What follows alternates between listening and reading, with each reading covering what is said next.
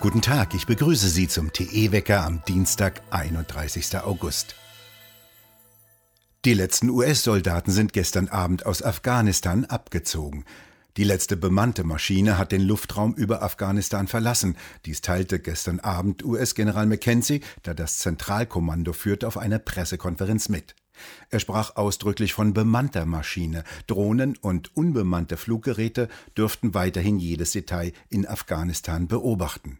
Ein Korrespondent des arabischen Nachrichtenkanales Al Jazeera zitierte E-Mails, in denen davon gesprochen wird, dass die Taliban die Kontrolle über den Flughafen von Kabul übernommen haben.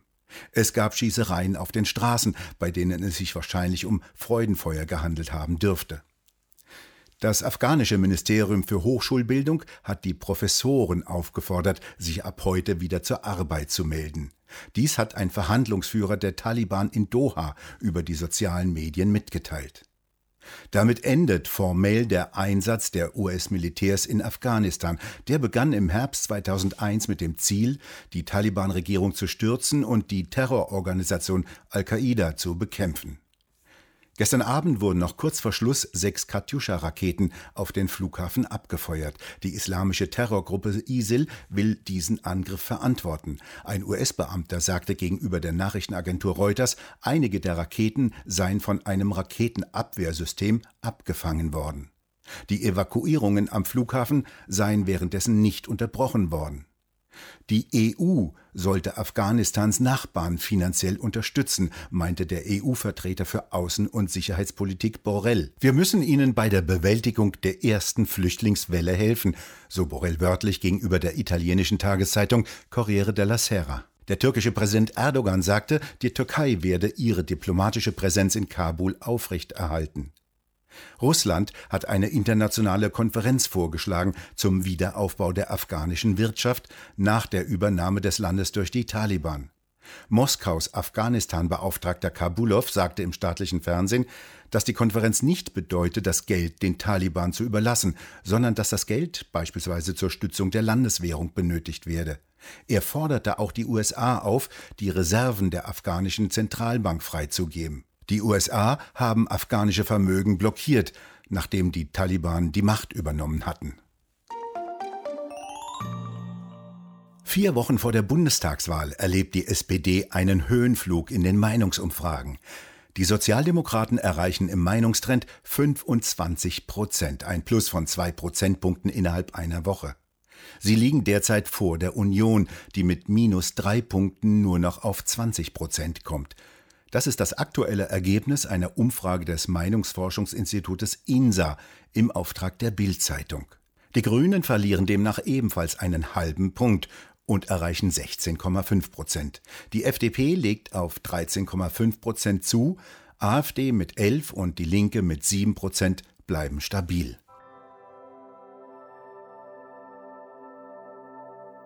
Der Mann, der sich viele Projekte der Windindustrie ausgedacht hatte, steht heute vor dem Landgericht Osnabrück. Dort beginnt heute der Prozess gegen Hendrik Holt.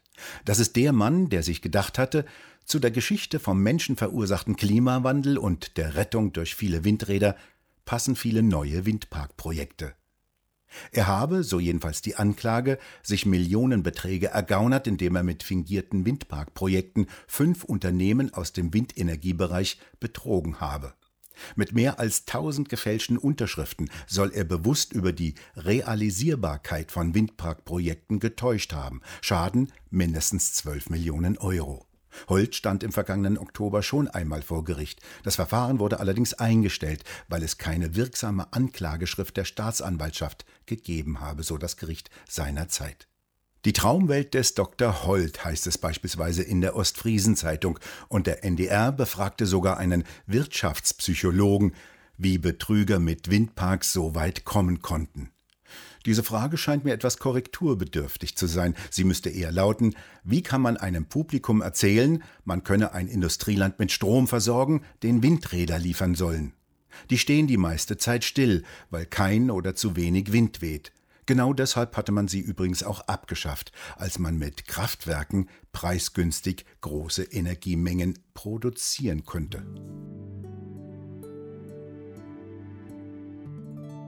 Entsetzen rufen immer noch die Videoaufnahmen von brutalen Polizeieinsätzen bei den Demonstrationen gegen die Corona-Maßnahmen am vergangenen Wochenende in Berlin hervor. In sozialen Medien werden Videos verbreitet, auf denen Polizisten auf am Boden liegende eintreten. Auf einer Aufnahme ist zu sehen, wie ein Demonstrant von einer gewalttätigen Polizeitruppe zuerst an den Haaren weggezerrt wird und schließlich von einem kahlgeschorenen Polizisten mit dem Knie kräftig ins nach unten gedrückte Gesicht getreten wird. Ein halbes Dutzend weiterer Polizisten traktierte den Mann von der Seite.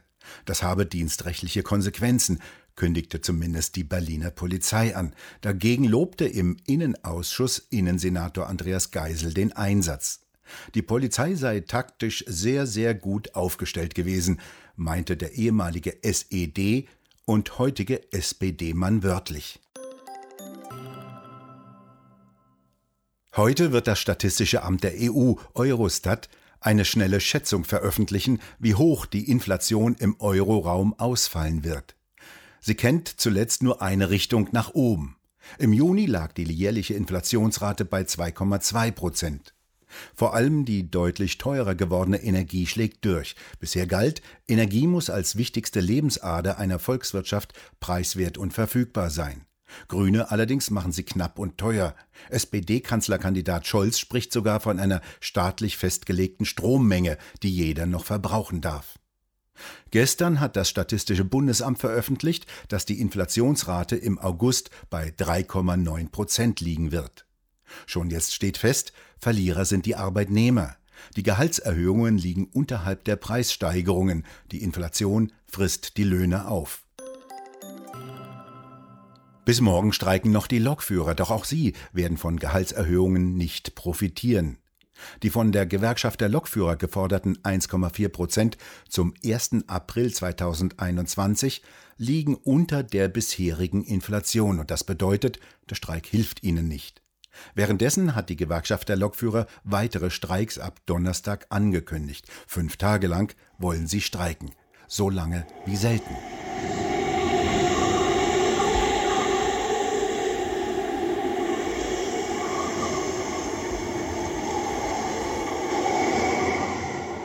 So heftig und böse hörte sich Hurrikan Aida an. Einer der wenigen Menschen, die im Hurrikangebiet geblieben sind, hat diese Aufnahmen aus seinem Hause aufgenommen. Aida tankte über dem Golf von Mexiko aus dem bis zu 30 Grad heißen Wasser immense Mengen an Energie auf und zog über Louisiana. Über dem Meer tobte der Wind mit Geschwindigkeiten bis zu 250 Kilometer pro Stunde. Das Hurrikangebilde war übrigens etwa so groß wie Deutschland und sein Auge hatte 30 Kilometer im Durchmesser. Machtvolle Naturgewalten, so wie sie schon immer gewirkt haben. Gestern hatte sich Aida ausgetobt und wurde zurückgestuft. Heute beginnt das große Aufräumen. Eine Million Menschen sind noch ohne Strom. Der Hurrikan hinterlässt eine Spur der Zerstörung, heißt es in den Berichten. Das tut jeder kräftige Wirbelsturm mehr oder weniger stark. Und jetzt beginnt wieder die Saison der tropischen Wirbelstürme im Atlantik. Die Zahl der Wirbelstürme hat übrigens nicht zugenommen. Nein, und es wäre keine besonders gute Idee, diese gewaltigen Windenergien mit Windmühlen nutzen zu wollen. Die würde es sofort umlegen.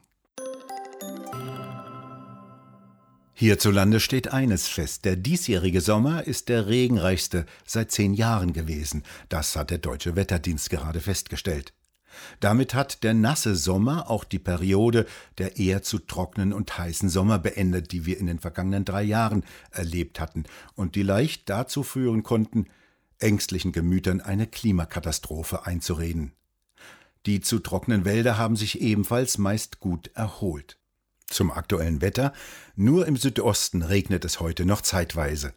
In Teilen Bayerns kam es teilweise zu Überschwemmungen, teilweise wurde sogar der Katastrophenfall ausgerufen.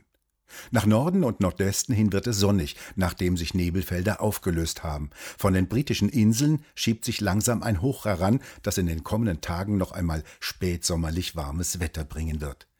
Die Modelle rechnen Temperaturen bis zu 25 Grad am kommenden Wochenende aus und es sieht so aus, als halte sich diese Wetterlage noch ein bis vielleicht sogar zwei Wochen.